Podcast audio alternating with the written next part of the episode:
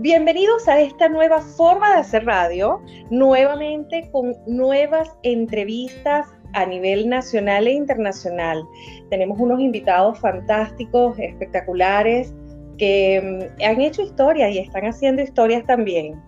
Historias con una actitud motivacional, inspiracional y con mucha perseverancia.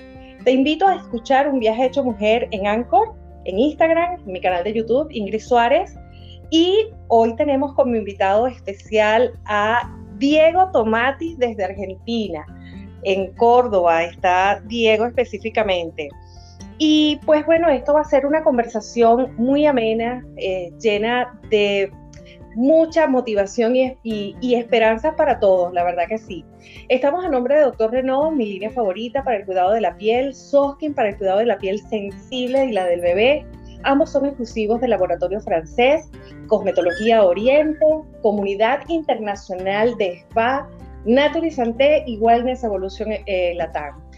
Diego, bienvenido desde la cumbre Córdoba, Argentina. Queremos escucharte, Diego. Vamos a ver, vamos a, escuchar todo lo que traes para nosotros y para todo este público tuyo que sé que están ansiosos de saber lo que estás haciendo eh, de tu voz, de tu propia voz. Bienvenido, oh, Diego. Hola Ingrid, qué gusto saludarte. Siempre es un placer hablar contigo y siempre es un gusto llevarle a toda la gente que nos está siguiendo y nos escucha y que acompañen los proyectos que tenemos en común. Así que siempre es un placer. Aquí desde la cumbre de Córdoba, Argentina, saludos a todos. Gracias, Diego, gracias. Bueno, vamos a escucharte. Eh, la última vez que hablamos, Diego, eh, estabas en un proyecto bien interesante que, que dio su resultado Vamos a escuchar acerca de ese proyecto. Estás como embajador de la Organización Mundial de Spa en Argentina. Cuéntame cómo va todo. Así es, Ingrid. Bueno, hace ya unos seis meses tuve la gran posibilidad, me han convocado desde la Organización Mundial de Spa, que tiene su sede, su head office en, Italia, de la mano de su presidente, que es Andrea Bovero. Eh, bueno, fui invitado a, hacer, a colaborar en la organización eh, me nombraron embajador para la Argentina y tengo la suerte también de ser integrante de la junta directiva a nivel internacional como asesor, como, como consultor y también encargado de todo lo que es América, ¿no? trabajando junto, en conjunto con muchos embajadores ya en 15 países.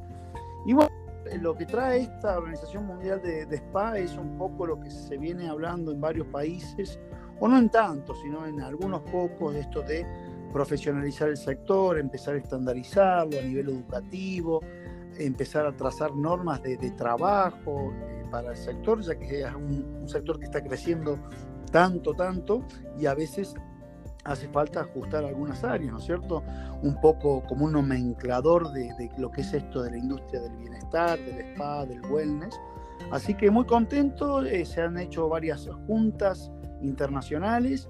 Ya en breve la Organización Mundial va a empezar a trabajar y a dar de algún modo certificaciones a profesionales, a spa, a escuelas, a hoteles que tienen spa también adentro y al mismo hotel para que de algún modo el consumidor cuando llegue el momento de elegir un servicio spa o una escuela o un hotel o una capacitación sepa a dónde dirigirse a una institución que esté de algún modo respaldada por esta eh, organización mundial. Así que muy, muy contento y evidentemente están surgiendo instituciones que apoyan este sector tan magnífico. Excelente, Diego. Además de que es una gran misión la que tienes en tus manos, porque sabemos que acá en Latinoamérica el fuerte hay que trabajarlo. como lo he dicho yo. El fuerte hay que trabajarlo. La, industria del, del, bienestar hay que trabajarlo. Acá en Venezuela te digo, y, eso lo aplaudo mucho de esta Organización Mundial de Spa, porque eh, pues sabemos que no solamente Venezuela, hay otros países también donde la cultura del bienestar está en pañales y toca empezar como que a, hacer esa, esa culturización de las personas a que no solamente, sabes, eh, tratamientos un poco más eh, sino tratamientos hacia la parte del bienestar, ¿no? De la salud, que, que, sé que Europa es una de lo que es la, la salud, del bienestar a través de los spas. Entonces toca como una relevancia bien interesante allí ese trabajo y esa tarea tuya acá en, en Latinoamérica. ¿Cómo te sientes con eso? Es cierto, Ingrid, el tema de la cultura del bienestar y el spa quizás es muy, muy europeo. Aquí en Latinoamérica recién está iniciando. Aquí en Latinoamérica hay como más cultura del embellecimiento, ya sea lo que metodología, estética, eh, peluquería, bueno, todas las áreas de la belleza, pero la parte de spa todavía es como que está iniciando, algunos países ya tienen alguna cultura, pero se está, se está tomando mucho de ejemplo lo que, lo que está pasando en Europa. Y sí, y tú sabes que, bueno, hemos hablado siempre de este tema, e, el tema de la profesionalización y lo que es el área de spa, también se debe profesionalizar porque del mismo modo que una niña tiene que estudiar cosmetología o, estética, una carrera o un curso prolongado con todos los saberes formativos, con el spa pasa lo mismo, ¿no es cierto? Porque hay muchos tratamientos que si no se hacen bien pueden causar un daño, hay muchos conocimientos que tienen que ver con las aguas termales, con el uso de sauna, con el uso de hidromasaje, la combinación de todos ellos en un circuito hídrico. Así que bueno, eh, la venida de, este, de esta organización mundial, que obviamente se llama Organización Mundial de Spa, engloba a todas las áreas del envejecimiento. Obviamente están un poco más enfocadas en lo que es estética, cosmetología y spa, pero yo creo que eh, el camino que se está empezando a recorrer es muy importante y en breve, en breve tiempo yo creo que toda institución educativa va a tener que ser parte, todo, toda institución a nivel spa va a tener que ser parte y qué bueno que eh, hayamos iniciado desde el principio con ellos. Me encanta. Sabes que eh, a través de una investigación que hice aquí en Venezuela, en uno de estos cursos que, generalmente doy, Diego, eh, me llamó mucho la atención saber que Venezuela es el, país con mayor consumo de eh, tratamientos de belleza, pero con eh, aparatología, ¿no? Y eso me llamó mucho la atención. Yo decía, Dios mío, no puede ser que Venezuela sea el país que compre más aparatos en Latinoamérica, ¿no? Eh, el trabajo tiene que ser un trabajo bien, bien planteado y así creo que es como lo estamos haciendo desde la industria del bienestar y desde la Organización Mundial de Spa. Aplaudo muchísimo eso porque verdaderamente hace falta. Diego, otra cosa, me encanta todo esto además dentro de estos países, porque sé que has estado en países como eh, asesor, em, trabajando también de la mano con, protagonistas en sus propios países de, este, de la cosmetología y de la industria. Eh, ¿Qué más te ha llamado la atención a ti como, como embajador en ese momento de esos países donde has estado, por ejemplo, México, has estado en Cuba, has estado, em, eh, creo que estuviste también en los Estados Unidos, si, si mal no recuerdo, por allí. Quiero que me cuentes cómo es esa otra cultura en esos otros países para el público que nos, está, nos va a escuchar. Bueno, evidentemente hay países que tienen como mayor consumo en este tipo de servicios y otros países que también tienen consumo, pero no tienen oferta. Entonces, es como que hay varios países, por ejemplo, México. México se está despertando mucho. De hecho, ya en México ya se están creando universidades exclusivas para, para la formación de los profesionales. Ya hay un consumo muy alto en lo que es eh, tratamientos faciales y corporales. Luego, Brasil. Brasil eh, hacía mucho tiempo tomaba de referencia, por ejemplo, Argentina. Hace unos 20 años atrás, Brasil tomaba de referencia a Argentina en cuanto a productos de laboratorio y aparatología, y hoy en día Brasil ya es un líder nato en Latinoamérica en lo que es fabricación de equipos, en fabricación de productos cosméticos profesionales. Eh, también, bueno, he estado en Costa Rica, Costa Rica que si bien es un país pequeño, también tiene mucho consumo de este tipo de cosas. Guatemala también lo tiene, Dominicana también lo tiene, Puerto Rico también, es increíble lo que se está consumiendo. De hecho, hay un congreso muy grande que se lleva adelante en Puerto Rico que eh, lleva muchos profesionales y mucha gente. Bueno, latino, imagínate, tú no, me, mencionas Estados Unidos, inclusive te podría decir que Latinoamérica tiene mayor consumo en cosmetología y estética que Estados Unidos. Estados Unidos tiene muchas cirugías plásticas, mucha medicina estética, pero no tiene los procedimientos no invasivos de cosmetología y estética que sí los hay en, eh, Latinoamérica. De hecho, a nivel turismo estético, uno de los países que más eh, consumo tiene es Colombia y mucha gente de Estados Unidos e inclusive de Europa viajan a Colombia para hacerse procedimientos médicos estéticos a, una, a un 50% del valor que cuesta en Estados Unidos. Entonces, e inclusive la formación en cosmetología y estética es mucho más avanzada en Venezuela, Colombia, Brasil, México que en Estados Unidos, porque no hay formaciones. Sí, pero fíjate una cosa que, que, lo he visto, Diego, y lo he palpado igual.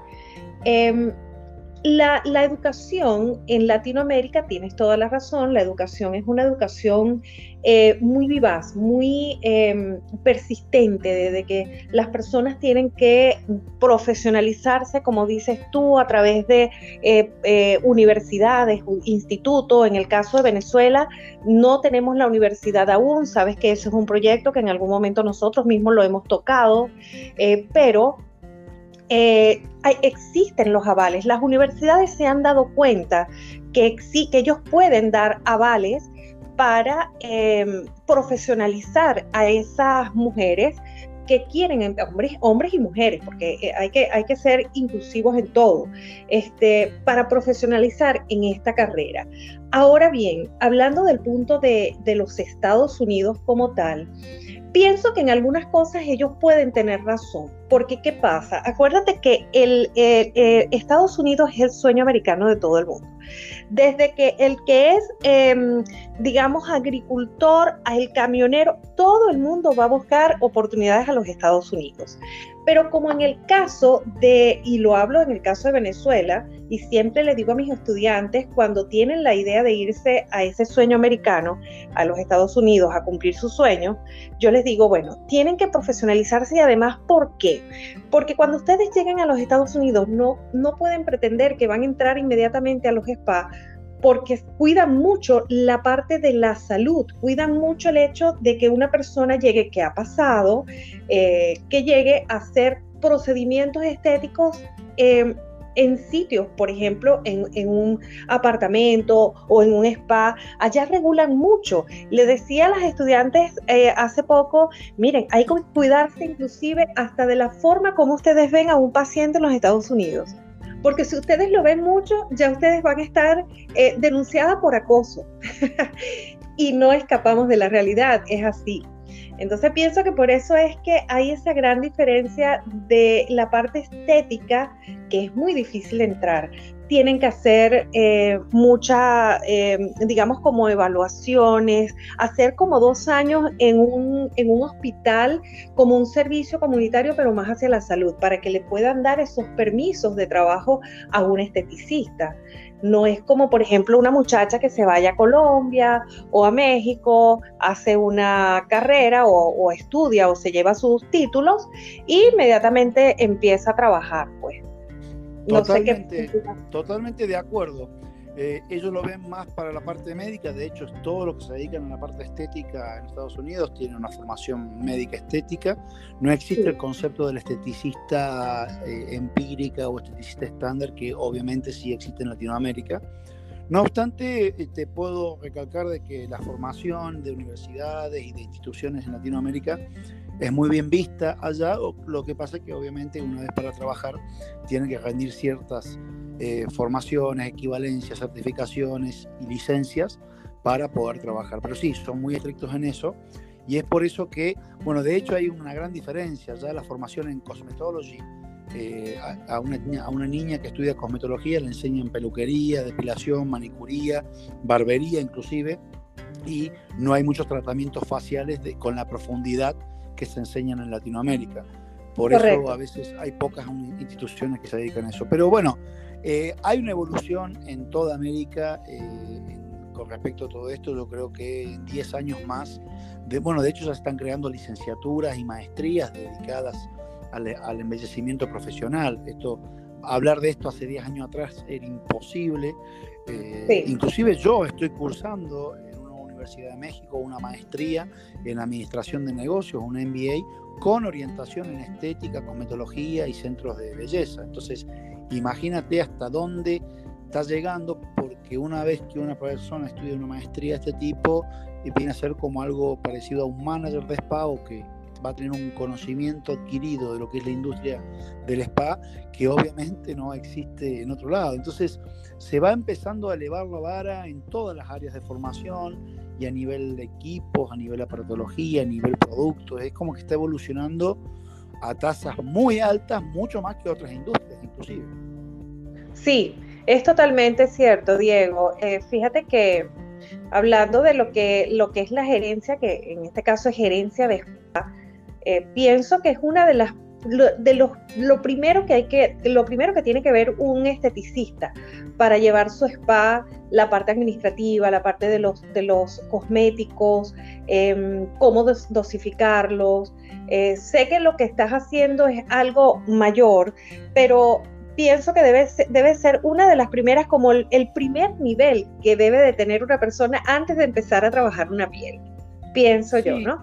Para, para llevar un aparte, aparte, Ingrid, eh, eso es bueno porque la forma como personas que son futuras emprendedoras, entonces eh, a veces se, se, se interpreta que un esteticista solamente tiene que conocer de cosméticos y de masajes y de aparatos. Y en realidad, todo esteticista, la mayoría de las esteticistas son emprendedoras y autónomas. Entonces, cuando tienen formación en manager de spa o en plan de negocio o cómo llevar adelante su proyecto, es fantástica la diferencia que hay contra otras que no tienen esa formación.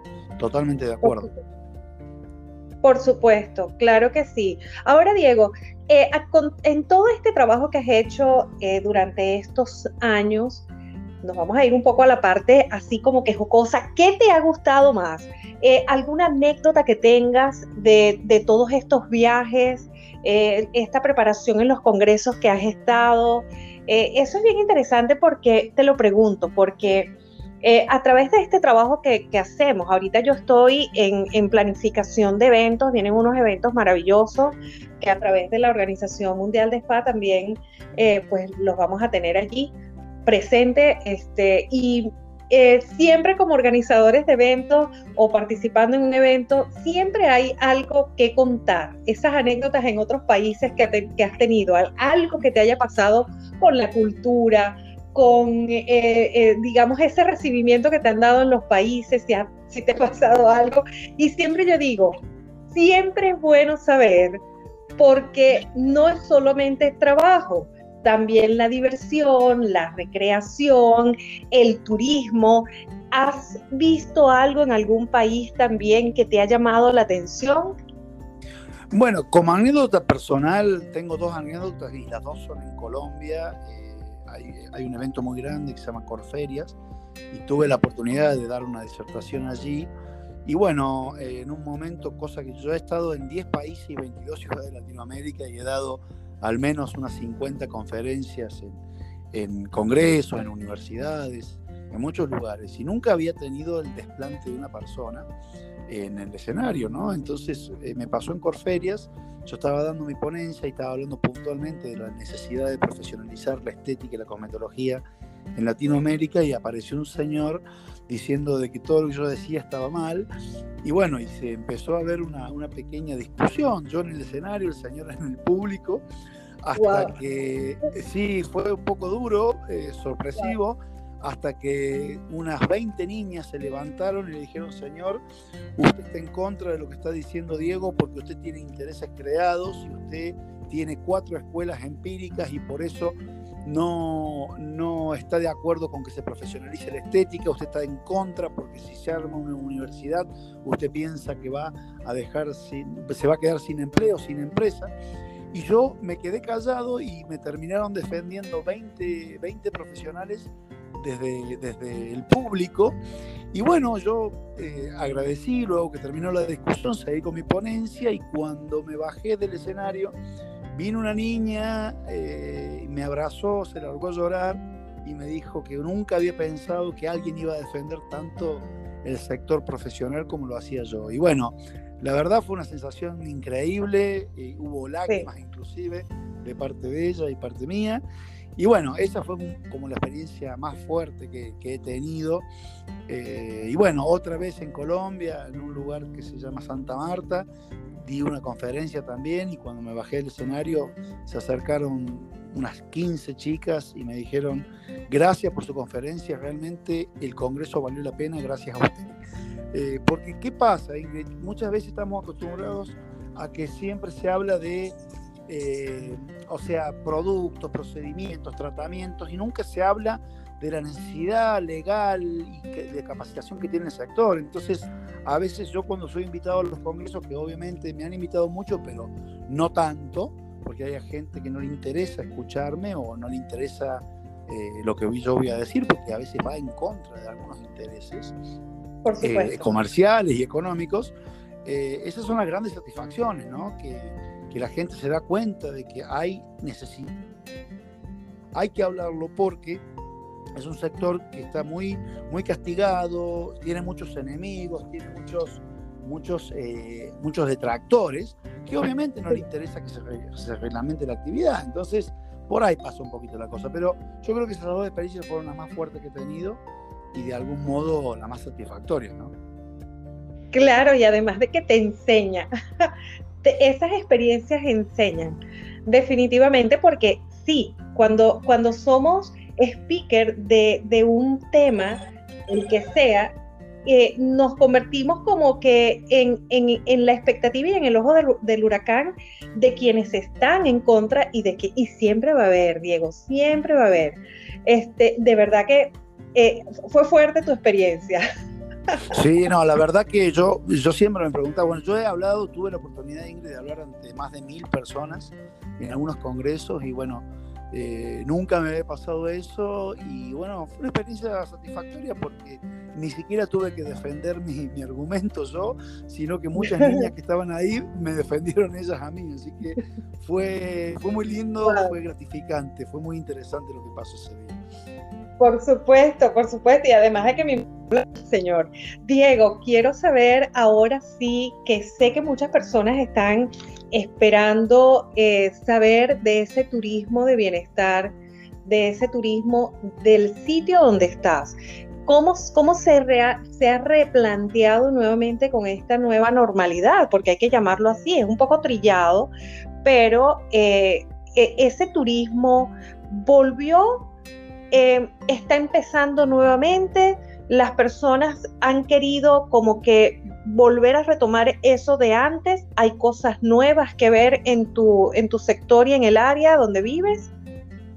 Bueno, mira, eh, yo casualmente aquí en la cumbre estoy eh, gerenciando un complejo de cabañas, un complejo muy importante, eh, en donde, bueno, la cumbre es un pueblito que tiene un tinte inglés, lo que es construcción, lo que son las costumbres, tiene mucha, mucha de esa historia. Y aquí la gente ha empezado a venir de, no, no, solo de vacaciones, es como que la gente, yo creo que el clic que le hizo la nueva normalidad es que no hay que esperar tener vacaciones para salir a relajarse. Y es como que hay fines de semana largos o entre semana vienen familias, grupos de amigos. La gente es como que está viniendo, inclusive la gente de Córdoba, que está a una hora y media. Hay gente que viene una vez al mes, un fin de semana, a relajarse. Eh, y no te estoy hablando de un lugar que tiene aguas termales ni nada parecido, es un lugar de montaña que tiene muy buena gastronomía. Aquí hay, unos, hay 45 ofertas gastronómicas en un pueblito de 10.000 habitantes.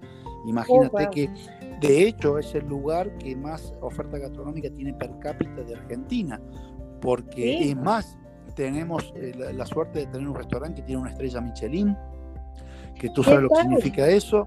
Entonces imagínate que la gastronomía aquí en la cumbre es algo fantástico, la hotelería es de muy buen nivel y veo eso, veo que la gente, eh, inclusive vienen turistas, el otro día hubo un grupo de paracaidistas de Brasil, de Perú, de, Chile y veían al lugar de la cumbre como un lugar mágico, porque está bien, es un lugar que está en la montaña, tiene atardeceres preciosos, cercanos a la noche en las luces, pero tiene un atractivo muy interesante. Y yo lo que veo es eso, la gente viene y se está dando cuenta que no hace falta enero y febrero, que son las vacaciones de Argentina, o las vacaciones de julio, que vienen ahora en julio.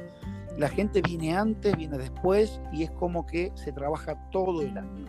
Y yo creo que va a seguir así porque eh, no sabemos cuándo podemos llegar a tener una, un encierro como el que tuvimos nuevamente. Entonces, la gente si tiene un tiempito, lo aprovecha y lo disfruta. Creo que eso está pasando en todas partes, porque lo mismo y, pasa acá. Eh, las, las, personas que, claro, estuvimos casi dos años encerrados, eh, que no podíamos salir, no podíamos eh, hacer quizás lo que queríamos hacer o que lo, lo que hacíamos antes, y pues desbocarnos a ir a una playa o a un sitio como el estás ahorita, que, que, hay frío.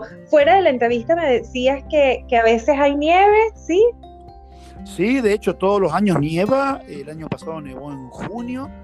Eh, y bueno, cuando se dan las condiciones, nieva una o dos veces al año.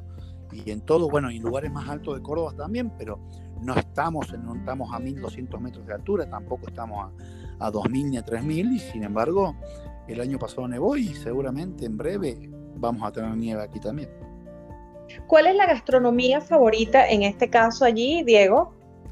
Bueno, acá la gastronomía es increíble la, cantidad de opciones que hay. De hecho, hay hay un viñedo que tiene una infraestructura muy linda.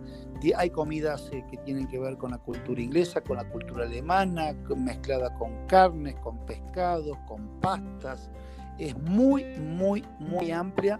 También hay lugares de pastelería tradicional, hay unas pastelerías muy increíbles, hay muchas casas de té, hay una cultura de casas de té también por aquí, por la zona, hay unas 5 o 6 casas de té, en donde obviamente, además del té, hay, hay pastelería incluida, hay muchos lugares de carnes, carnes asadas, lo que es cabrito, chivito, asado, el famoso asado argentino, el tradicional asado argentino, pero también hay restaurantes con, comida fusión, que, fusionan diferentes platos en uno solo. Eh, hay comida internacional, local, tradicional argentina. Es muy variada, Ingrid, y por eso yo creo que es un polo turístico interesante para la gente que gusta de la gastronomía eh, venir hasta acá. La verdad que eh, es muy, muy interesante. Ya vamos, cuando lo coloque en Instagram, esta entrevista, vamos a colocar algunas fotografías que me puedas enviar para que las personas detallen exactamente lo que estamos hablando. Eh, la, parte del hotel spa, ¿funciona en la zona, Diego?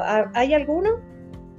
Sí, aquí en la zona hay varios eh, hoteles spa. Obviamente, eh, bueno, en nuestro caso está combinado con sauna, con hidromasajes, con varios tratamientos. Y en la zona hay varios, eh, no es una zona que abunden, por así decirlo, pero bueno, estamos atrás de un proyecto que tú ya sabes de qué se trata, en donde se puede hacer toda la ruta y con mucha oferta a nivel no solo spa, sino tratamientos holísticos, de relajación, de wellness, de vida sana y ese tipo de cosas. Aquí acompaña mucho la locación, el aire que se respira en la cumbre tiene una pureza muy interesante, muy diferente de las grandes ciudades. De hecho, la gente viene y, no entiende por qué se siente tan cómoda, tan bien, tan relajada. Y bueno, tiene que ver con la calidad del aire. La calidad del aire, la calidad del oxígeno es increíble. Y de a Lo estás diciendo. ¿Cómo? Lo estás diciendo, lo estás describiendo y ya yo me estoy imaginando allá. Pero cuando estoy allá, tú tienes que venir a Venezuela, Diego. ¿En qué momento vas a venir a Venezuela a visitarnos? A bueno, Yo voy a Venezuela cuando me inviten, yo voy, no tengo ningún problema. Vamos a hacer eso, por supuesto. Este mismo año tenemos varias cosas acá, ya luego voy a irlas anunciando. Y pues bueno, aquí sabes que las puertas están abiertas, Diego, para cuando quieras venir, vamos a, hacer recorridos. Aquí hay unas aguas termales que están empezando, bueno, tú y yo hemos hablado de eso también, está em, empezando ese sector a efervecer. Ya hay un trabajo de primero el oído y, luego la vista. Y, a través de ti eh, vamos a hacer algo bien interesante y con la Organización Mundial de Spa también, ¿ok? Diego, me encantó, la verdad estoy súper fascinada con la entrevista, eh, agradecida 100% como siempre de esas convocatorias y siempre has estado allí. Eh, pienso que las personas, pues, cuando escuchen esta entrevista, eh, van a quedar wow porque saben que siempre tienes cosas buenas que decir y sobre todo en esta industria tan amplia, eh, donde el trabajo que has llevado durante estos años ha sido un trabajo bien respaldado, em, con mucha información que dar a nivel Latinoamérica. Yo estoy muy agradecida de antemano por esta convocatoria, esta eh, entrevista, al haberla aceptado. Y pues no nos queda más sino escuchar esa frase motivacional para todas estas personas, tanto mujeres como hombres, que van a escuchar esta entrevista eh, la semana que viene con el favor de Dios. Para mí es un gusto, Ingrid, siempre. Eh, estoy en esto porque me gusta, sigo colaborando con países, con organizaciones, con instituciones. La verdad que la gente, el profesional y los colaboradores que están en este sector, la mayoría que lo están, lo están porque les gusta lo que hacen. Y para mí siempre es un placer estar ahí al pendiente. Y obviamente que va a ser un placer estar en Venezuela, desarrollar los proyectos que tenemos pendientes. Yo creo que muchos gobiernos están dando cuenta de la importancia del turismo estético, del turismo médico, del turismo bienestar, y, que ya, ya no es algo tradicional como otro tipo de turismo. Así que hay mucho por hacer y ya hay muchos adelantos en, en cosas que en breve se van a concretar.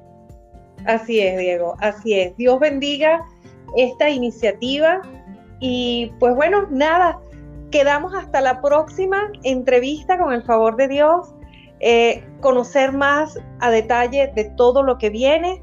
Gracias Diego por esta conexión que tuvimos el día de hoy. Infinitas bendiciones nuevamente y pues una feliz noche para ti Diego. Gracias, gracias, gracias por estar aquí siempre. Igualmente Ingrid, saludo para vos, para todos los que nos están escuchando eh, prontito, prontito más novedades. Un beso grande. Gracias a todos, nos vamos a escuchar muy pronto entonces. Gracias a todas las personas que estuvieron y que van a estar escuchando, que van a estar escuchando. Diego, un fuerte abrazo desde Venezuela, cuídate mucho. Adiós, un beso.